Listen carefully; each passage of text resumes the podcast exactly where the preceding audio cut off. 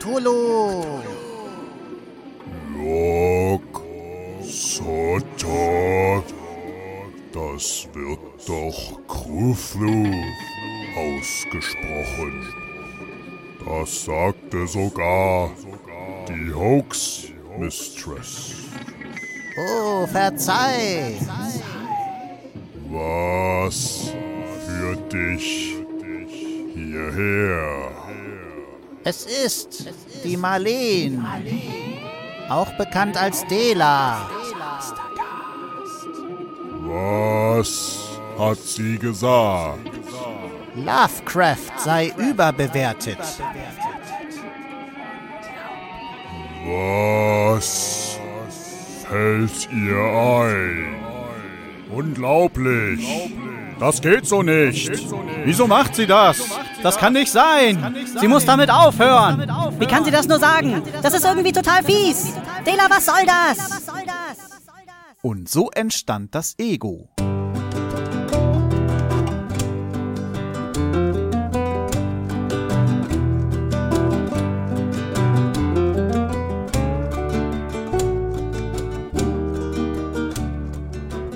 Dela.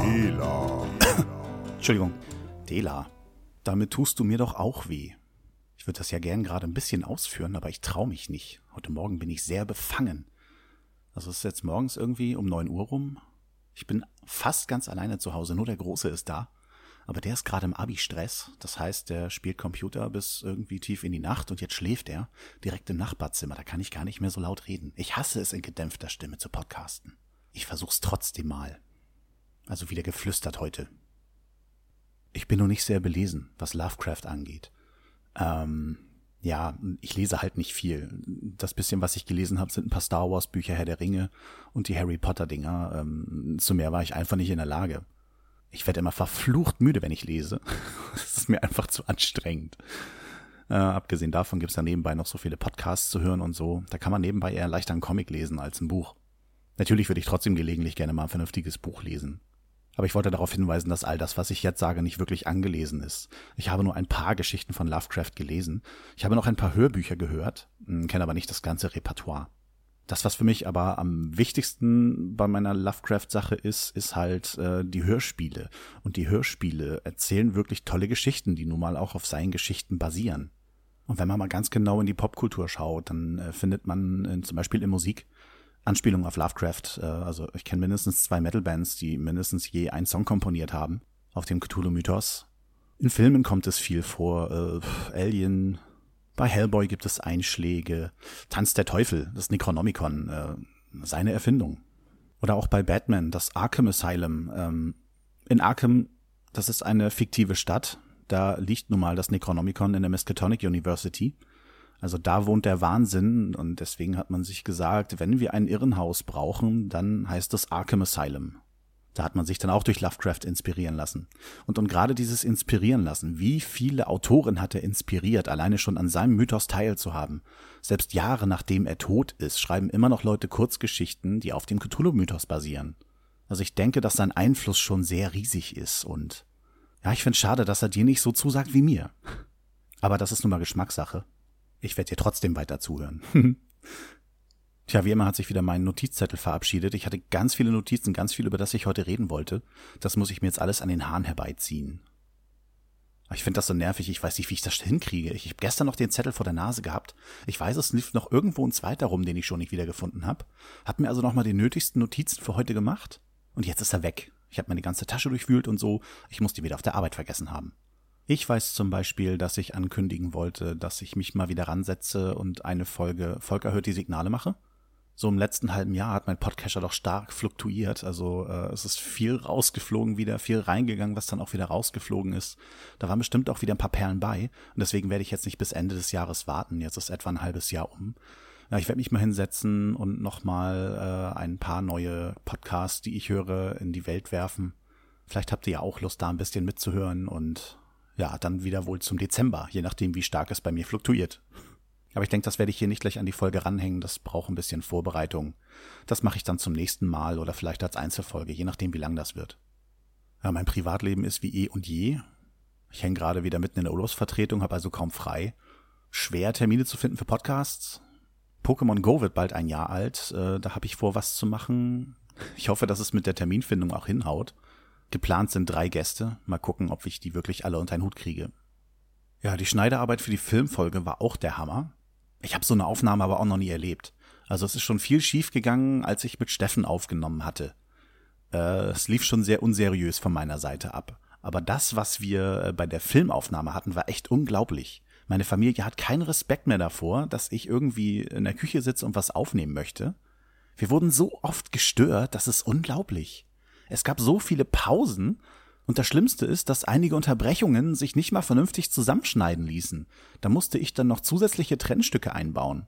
Ich fand dann diesen Gremlin-Marsch auf jeden Fall sehr passend, also das, was ich normalerweise benutze, wenn ich Volker Hört die Signale mache. Ich wollte es eigentlich speziell nur für diese eine Sache behalten, aber diese Trennstücke musste ich da einbauen, weil die schön kurz waren und äh, ich fand, die passten einfach. Ich hoffe, dass es euch so gefallen hat, wie es war. Ich musste auch insgesamt zwei Verbesserungen einbauen. Eine ziemlich zu Anfang, wo ich mich verguckt hatte und das lieber erstmal klarstellen wollte. Nicht, dass derjenige, der die Ritter der Kokosnuss gewählt hat, bis zum Ende warten muss, äh, dass ich sage, oh, hier ist es ja doch. Und das andere war ziemlich zum Schluss, das habe ich auch erst nachträglich verbessert. Da hat Fabs tatsächlich äh, seine falsche Internetadresse angegeben von Once More with Feeling. Das fand ich auch sehr geil.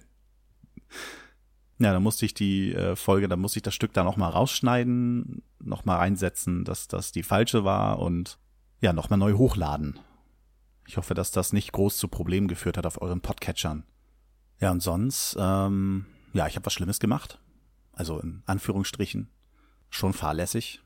Schwiegervater hat seinen 60. Geburtstag gefeiert, äh, gleich mit seiner Ehefrau, die auch vor kurzem 60 geworden ist, äh, und sein Zwillingsbruder war auch dabei. Äh, also eine riesige Familienfeier, hat bei sich im Garten Zelte aufgestellt und so. Habe ich an den Tag gearbeitet, äh, bin also um halb fünf aufgestanden, Gleich nach der Arbeit wurde ich dann von meiner Frau abgeholt, sind wir nach Schwerin getobt äh, mit der ganzen Familie, haben da den ganzen Tag gefeiert. Sollten da eigentlich übernachten, aber die Übernachtungsmöglichkeit bei so einer großen Familie wie meiner Frau ist eng. Es waren nicht genug Matratzen da. Ähm, wir hätten also nirgendwo vernünftig schlafen können. Also haben wir beschlossen, dann doch nach Hause zu fahren. Und diese Heimfahrt war schon der Hammer. Ich meine, ich habe das schon öfter gehabt, dass ich, ähm, gerade wenn ich gegen die Sonne fahre, dass man dem nahe kommt, äh, was man Sekundenschlaf nennt. Also es ist schwer, die Augen aufzuhalten und äh, ja, es ist gefährlich. Das Gute ist, dass ich mir angewöhnt habe, dann mal irgendwie rechts ranzufahren, kurz die Augen zuzumachen und dann erst weiterzufahren. In der Nacht war es aber anders. Äh, man ist ja trotzdem ziemlich konzentriert, wenn man fährt. Und ich war zu dem Zeitpunkt, wo wir nach Hause gefahren sind, 21 bis 22 Stunden wach. Und ich bin ein alter Sack ich kann das nicht mehr ab. Und ich habe schon gemerkt, dass ich auf eine ganz andere Art und Weise unkonzentriert gefahren bin. Also ich war nicht irgendwie dabei, äh, kurz vorm Einschlafen zu sein. Aber die Müdigkeit hat mir schon so ein bisschen meiner Wahrnehmung gewonnen, genommen. Und ich musste mich echt anstrengen. Da hätte auch ein Rechtsranfahren nichts genützt. Das Blöde ist, dass es meiner Frau auch nicht besser ging. Die ist sogar während der Fahrt eingeschlafen und die ist noch nie im Auto eingeschlafen. Wäre vielleicht der perfekte Abend gewesen, meinem 17-jährigen Sohn das Autofahren beizubringen. Ja. Nee, also sowas mache ich nicht nochmal. Ähm, da werde ich vorher sagen, wir müssen jetzt gehen, bevor ich so kaputt bin. Oder gleich ein Hotelzimmer irgendwie mieten. Ja, dann wollte ich euch ein bisschen was von Netflix erzählen. Mir geht's übrigens besser, seitdem ich äh, alle möglichen Serien rausgeschmissen habe. Ich habe seitdem Herr der Ringe wirklich durchgeguckt und ich habe mir auch endlich mal wieder Episode 7 angesehen. Und äh, ja, erstaunlicherweise, Episode 7 ging bei mir schon so weit, dass ich auch erst dachte, hm, er wird auf Dauer langweilig. Aber jetzt beim letzten Mal habe ich wieder richtig Spaß an dem Film gehabt. Und bis auf die eine Szene, die ich total überflüssig finde, wo Han Solo halt von irgendwelchen anderen Leuten da, die er ausgenommen hat, äh, zur Rechenschaft gezogen werden soll und dann diese komischen Monster ausbrechen. Also die fand ich echt dämlich. Aber ansonsten gefällt mir der Film richtig gut. Und ich finde nicht, dass er einfach nur eine billige Kopie ist von Episode 4. Ja, es gibt Parallelen und sogenannte Tropes da, die bedient werden. Ich hoffe, dass ich das Wort Trope richtig benutze. Ich äh, weiß nicht genau, was es bedeutet. Aber es gibt auch vieles, was anders ist. Also es ist keine 1 zu 1 Kopie. Ray ist ein völlig anderer Mensch als Luke Skywalker. Luke hat einen Lehrmeister, der ihm viel beibringt und Luke braucht trotzdem ewig lange, um zu kapieren und zu verstehen. Und Ray kann das einfach, ohne einen Lehrmeister zu haben. Und gerade diese Art der Darstellung gefällt mir richtig gut, dass sie von ganz alleine erstmal ganz schwächlich wirkt, nachdenkt, ja, die Macht spürt, denke ich mal, und äh, dann auf einmal sich zu wehren weiß. Das ist schon geil. Und dann, wie Finn auf äh, all die anderen Leute reagiert, also gerade Poe Dameron oder auch Ray, es macht mir immer wieder Spaß. Ich find's nicht übertrieben albern. R2D2 und C3PO sind nicht übermäßig eingebaut und im Deutschen wird C3PO wieder von Joachim Tenstedt gesprochen. Das ist schon mal genial. Ja, ich freue mich jetzt richtig auf Episode 8. Ich hoffe, dass er wieder mindestens so gut wird. Es gibt ein paar Sachen, vor denen ich Angst habe. Äh, dass Luke am Ende des, äh, von Episode 8 stirbt und äh, sowas sagt wie, Ray, ich bin dein Vater. das ist so dieses Ding. Eigentlich ist Star Wars ja die Geschichte der Familie Skywalker. Und Ray passt jetzt erstmal so nicht da rein. Sie sieht nicht so aus, als wäre sie irgendwie mit Han Solo verwandt. Hätte man ja fast denken können. Aber ich denke, Han und Leia hätten gewusst, wenn da irgendwo noch eine Tochter hätte unterwegs sein müssen. Und ich glaube auch, dass sie gewusst hätten, wenn Luke Skywalker ein Kind hatte. Und vor allem wird Luke das eigentlich wissen. Okay, die einzige Sache wäre, dass er Mara Jade getroffen hatte und sie war noch frisch schwanger und dann haben sich ihre Wege getrennt aus Gründen. Wobei Mara Jade bestimmt nicht vorkommen wird. okay, das wäre noch eine Möglichkeit, dass sie seine Tochter ist. Also eigentlich ist es absurd, dass sie ein Skywalker ist. Auf der anderen Seite gehört es in die Geschichte. Also auch schon wie das Lichtschwert auf sie reagierte. Ich finde schön, dass der Film wieder mythischer geworden ist. Aber ich wollte zu Netflix. Äh, ich habe einige komische Sachen entdeckt. Zum einen habe ich mit meiner Frau äh, die Serie Nobel geguckt. Oder Nobel. Ich denke, da es auch ein bisschen um den Nobelpreis geht, heißt sie Nobel. Die Serie kommt aus Norwegen und dreht sich um einen Typen, der bei einer norwegischen Spezialeinheit in Afghanistan seinen Dienst tut. Und dann wird immer hin und her geswitcht äh, zwischen der Zeit in Afghanistan, was da passiert ist, und äh, was dann in Norwegen passiert. Das ist so thrillermäßig aufgebaut. Die ersten zwei Folgen dachte ich erst so, das müssen wir nicht weiter gucken. Da wir aber gerade nichts anderes hatten, haben wir es weiter geguckt und im Endeffekt hat es sich dann doch gelohnt, es war okay. Also gerade wenn man so sieht, äh, muss man auch mal wieder sagen, sowas wird es in Deutschland nicht geben als Serie oder als Film.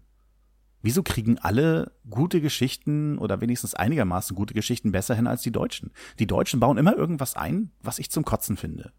Oder ich gucke die falschen Filme.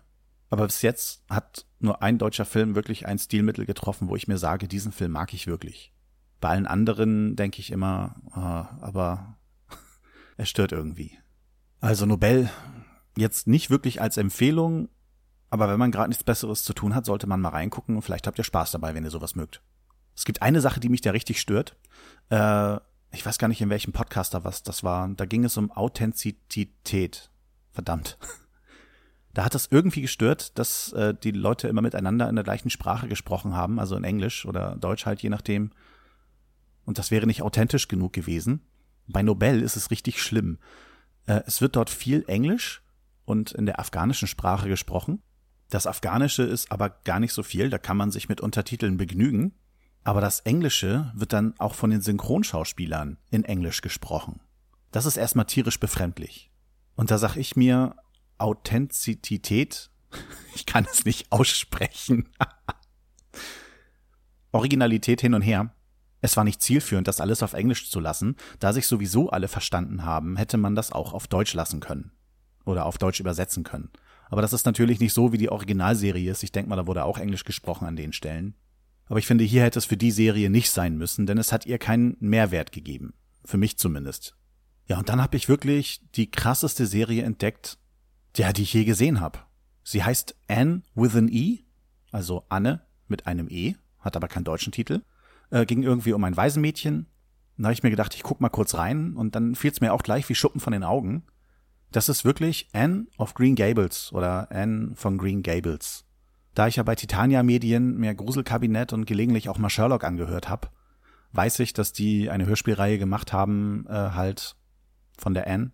Ich habe hier auch da Kritiken gehört, dass sie richtig hoch gelobt wurde, schon vorher, aber ich habe mich nie rangetraut, weil ich nicht wusste, was das ist. Und jetzt so die Fernsehserie, die ist schon geil gemacht, aber sie ist irre anstrengend. Diese Anne ist nämlich nur am Reden und am Reden und am Reden. Das erste, was meine Frau sagte, ist, boah, muss die sich viel Text merken. es gibt natürlich wieder eine Romanvorlage dazu. Ich hatte von der Autorin äh, mal ein bisschen was rausgesucht und äh, sie hat halt Geschichten geschrieben, wo es um Frauen geht, äh, die ne, die über alles reden wollen, die alles wissen wollen, die äh, selber arbeiten wollen. Also ich weiß nicht, ob man emanzipiert sagen kann. Also ich habe ja die Bücher nie gelesen. Aber man merkt bei Anne, dass sie äh, vieles nicht versteht. Sie findet auch, eine Frau kann einen Stall ausmisten, das ist keine Männersache und sie würde es auch tun. Sie kann alles machen, was auch ein Mann machen kann und ja, so sie hat ein völlig anderes Weltbild, quasi das Weltbild, was man heute so hat oder haben sollte. Aber all das ist für mich nicht ausschlaggebend, dass mir diese Serie so gut gefällt. Ich finde, sie ist ungeheuer toll gespielt. Ich achte normalerweise nie auf so Sachen wie Schauspiel. Aber selbst, dass ich die Bücher nicht kenne und das Hörspiel nie gehört habe, und ich glaube, ich sollte mir das, wenn ich mal äh, das Geld dafür habe, besorgen. Gerade als ich mit meiner Frau den Pilotfilm nochmal gesehen habe, und wir haben ihn nicht zu Ende gesehen, ist es nichts für meine Frau gewesen. Ich habe vom Fernseher gesessen, als ich mir die Pilotfolge nochmal angeguckt habe, und mich über alles gefreut, was ich gesehen habe. Die Art und Weise, wie das Mädchen spielt, wie sie redet, dann ihr Adoptivvater, ähm, ich habe seinen Namen vergessen. Man kann an seiner Mimik nicht ablesen, was er so wirklich denkt. Ist er jetzt von ihr genervt? Ist er nicht genervt? Und dann ist er auf einmal so herzlich zu ihr.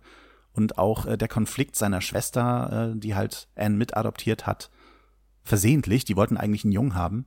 Das Schauspiel von den drei Leuten, ich, ich bin richtig darin verliebt, was die da geleistet haben. Und bis jetzt würde ich sagen, es ist eine tolle Geschichte, schön erzählt. Aber ein Minuspunkt für mich war, sie war einfach vorbei. Es gab einen kleinen Cliffhanger, aber der kam auf mich unvorbereitet und ich war dann baff, dass erstmal die Serie vorbei ist. Das ist richtig schade. Aber für mich war die Serie auf jeden Fall lohnenswert. Aber sie wird nicht jedem von euch gefallen, also müsst ihr dann wissen. Ähm, ich weiß gar nicht, wann das spielt. Anfang 1900 bla, denke ich. Und das ist eine australische Insel. Also da habe ich dann auch erstmal geguckt, äh, wo spielt das alles? Australisch, sag ich. Ich meine Kanada. Und dann habe ich beiläufig ähm, mitbekommen, dass meine Tochter die Serie She-Ra guckt. She-Ra ist uralt, fast so alt wie die äh, He-Man-Serien, also Masters of the Universe und, und sie gehört auch mit dazu. Sie ist seine Zwillingsschwester. Das sind ja immer nur so Kurzepisoden von etwa 20 Minuten. Für das Alter, was die Serie aufweist, sind die Zeichnungen halt noch sehr steif, äh, die Geschichterzählung nicht unbedingt äh, gut gemacht, weil es zum Großteil für Kinder und ein bisschen albern dargestellt. Ich meine, klar, die sollen ja keine Angst vor den Figuren haben. An sich sind ja fast alles Monster, was der Gegner ist. Aber es ist auch nicht die schlechteste Geschichtenerzählung. Ich habe es nicht intensiv mitgeguckt, aber es sah für mich so aus, als wenn alleine schon der Start der Geschichte, also es hat Shira vorher nicht gegeben bei Masters of the Universe. Irgendwie geht He-Man wohl auf einen anderen Planeten, trifft dort, oh Gott, wie heißt sie, Andorra? Und sie ist irgendwie von Hordak äh, eine Gespielin, die da ähm, ja gegen die Rebellen kämpft. Die Rebellen sind natürlich dann die Guten, die versuchen gegen Hordak standzuhalten. Ja, He-Man entdeckt dann äh, irgendwann, dass es seine Zwillingsschwester ist und dass sie auch ein Schwert bekommen soll und dann kann sie sich in Shira verwandeln und bis all das abgearbeitet ist, dass man ein Status quo hat, von dem aus jede Folge beginnen kann, dauert vier bis fünf Folgen. Normalerweise macht man einen Piloten. Wenn man Pech hat, ist er genauso kurz äh, wie die anderen Folgen. Aber hier hat man sich vier bis fünf Folgen Zeit gelassen. Und das finde ich richtig gut. Das macht man doch heutzutage gar nicht. Und ich kann mir auch vorstellen, dass man das früher eigentlich gar nicht gemacht hat. Ja, so kann man selbst bei einer alten Kinderserie noch komische Sachen entdecken. Ja, nach all dem wollte ich vielleicht noch mal ein bisschen über Rebirth sprechen. Ich habe jetzt soweit alle Erstausgaben, die ich haben wollte, bekommen. Ich hatte euch ja erzählt, dass der Start von Rebirth äh, für mich eigentlich mit Titans Hand äh, begann. Titans Hand war ja mehr oder weniger schon eine Enttäuschung, äh, zumindest was meine Erwartungen angeht. An sich war die Geschichte ja okay. Ich war ja froh, dass alle möglichen Figuren, die ich so vermisst habe in den New 52, äh, dass die dann endlich mal wieder vorgekommen sind. Ich fand schade, dass sich die Geschichte innerhalb der New 52 nur abgespielt hatte und nichts mit dem Flashpoint zu tun hatte, zumindest nicht direkt. So, und dann kam ja das Rebirth Special, wo darüber gesprochen wurde, ähm, was wird Rebirth bedeuten. Da hat nämlich der fehlende Titan, also sie wussten, irgendwie fehlt denen was. Der fehlende Titan kam dann zurück. Äh, das war, ja, Flash, Kid Flash, wie man es halt will, und zwar Wally West. Früher war er natürlich ein normaler Flash, ähm, dann musste er wieder ein Kid Flash sein. Das ist irgendwie schon ein bisschen verworren. Er bringt die Erinnerung an die alte Zeit mit, hat aber Angst, dass er wieder in der Speedforce verschwindet. Also irgendwie wurde er wohl verzaubert oder bearbeitet, was weiß ich. damit er von allen vergessen wird und damit er spurlos verschwinden kann. Und so musste er halt in dem Special durch die Welt reisen, sich äh, Leuten entgegenstellen wie seiner Frau. Ich glaube, er hatte sogar äh, Kinder mit ihr. Er hat es mit Batman versucht. Äh, Im Endeffekt äh, ist er zu Flash, also Barry Allen, gegangen und der konnte sich dann an ihn erinnern. Er brauchte jemanden, der sich an ihn erinnert und äh, dann konnte er wieder zurückkommen und wieder Teil der Welt sein. Das ist am Ende gelungen und war dann quasi das Einläuten zu Rebirth. Ja, dann hat so ziemlich jede US-Serie ein Special bekommen, wo dann nochmal klargestellt wurde, wie sieht der Status quo in der Serie aus. Ich habe mich dann natürlich an Detective Comics und äh, US Batman gewagt. Das Batman Special war jetzt nicht so aufregend, äh, ja. in der Batman-Geschichte hat man soweit nichts Neues bemerkt. Die Serie wird von Tom King geschrieben derzeit. Ähm, die erste Storyline ist gerade vorbei. Da hatte ich dann jetzt drei Batman-Hefte. Die heißt Ich bin Gotham. Und äh, da geht es halt um zwei Superhelden, die Superman-ähnliche Kräfte haben, neu in Gotham sind. Der eine nennt sich Gotham und äh, seine Schwester Gotham Girl. Tom King schafft es, richtig gute Spannungen aufzubauen und soweit die Geschichte gut zu erzählen. Es gab aber richtig riesige Patzer in der Story. Also so ein richtiges Plothole. Es gibt halt eine Stelle in der Geschichte, wo man weiß, oh, jetzt wird's gefährlich. Und dann gibt es einen Riesensprung, wo sich jeder Comic eigentlich die Zeit gelassen hätte. Wir zeigen, wie wir dahin gekommen sind. Aber stattdessen ist man dann einfach da. Man weiß nicht wie. Man weiß nicht, was passiert ist bis dahin. Und es wird nur kurz erwähnt, ah, ich habe das und das geschlussfolgert und stehe jetzt hier. Und das war total doof. Echt blöd erzählt. Das ist ein großes Auf und Ab. Es nervt. Also es hätte eine gute Geschichte sein können. Die Basis an sich dafür war gut. Großteile der Geschichte hat er richtig gut erzählt, aber zwischendurch hat er einfach verkackt. Also da gab es soweit nichts Neues. Detective Comics sieht dann ganz anders aus. Bei Detective Comics äh, sieht man viele alte Helden, die mit zur Batman-Riege gehören, die vorher nicht da waren. Äh, zum Beispiel meine, eine meiner Lieblings-Batgirls, Cassandra Kane, ist wieder da, nennt sich jetzt Orphan, redet immer noch nicht viel, ist immer noch mit Stephanie Brown und Tim Drake befreundet, so wie es aussieht. Die Zeiten habe ich nicht so groß miterlebt, aber dass sie zumindest mit Stephanie Brown, also Spoiler, rumhängt, das wusste ich schon noch aus ihrer eigenen Serie, die sie damals hatte. Ja, irgendwie um die 2000 ist die in Deutschland erschienen. Die hat mir damals halt richtig Spaß gemacht, aber es ist nicht das gleiche wie damals. Ähm, ja, es ist halt eine Batman-Serie und es gibt einige andere aus seiner Familie, die dabei sind. Detective Comics äh, baut also auf diese Teambildung auf mit äh, vielen aus der Bat-Familie.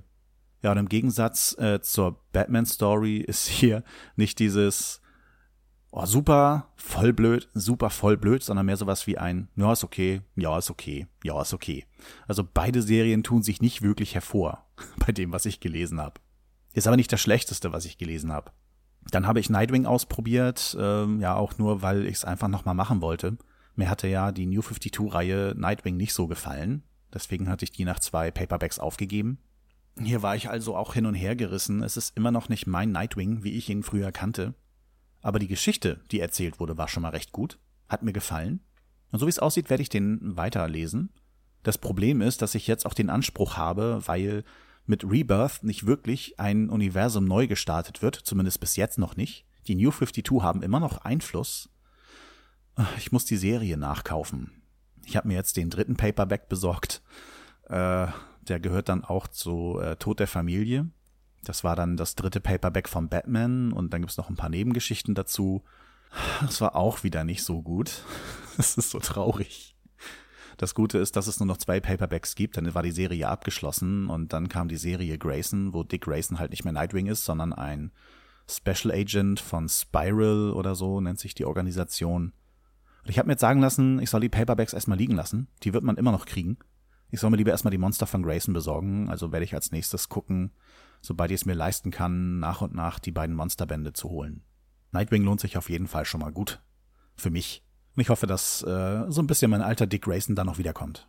Aber die letzte Serie, die ich unbedingt noch für mich ausprobieren musste, ist der Hammer geworden. Und zwar Titans. Und das Krasse ist, Titans knüpft genau da an, wo Titans Hand aufgehört hat, beziehungsweise auch das Rebirth Special. Also es geht dort wirklich äh, damit weiter, was mit Wally West passiert ist, was er erlebt hat, und das wird in dieser Geschichte erzählt. Es ist wieder sehr New 52 bezogen, muss man sagen. Also es ist nicht wirklich die Welt vor Flashpoint, aus der er zu kommen scheint oder zumindest wo er seine Erinnerung dran hat. Aber irgendwie schon. Also es ist nicht äh, zweidimensional oder dreidimensional. Es geht schon über mehrere Dimensionen hinaus, was da passiert. Im Endeffekt äh, kämpfen sie halt wieder gegen irgendeinen Magier. Ich wollte erst enttäuscht sein, aber die Geschichte ist doch sehr gut erzählt, weil Wally total im Mittelpunkt steht und sein Konflikt, den er mit sich hat, weil er halt Erinnerungen mitbringt, die in diese Welt nicht reingehören. Und das ist echt geil erzählt. Also von den vier Serien, die ich jetzt ausprobiert habe, ist Titans echt das Beste. Nightwing kommt gleich danach. Ja, und die beiden Batman-Serien sind halt so lala. Deswegen werde ich bei der US-Batman-Serie bleiben, weil da wohl auch Rebirth-relevante Sachen erzählt werden.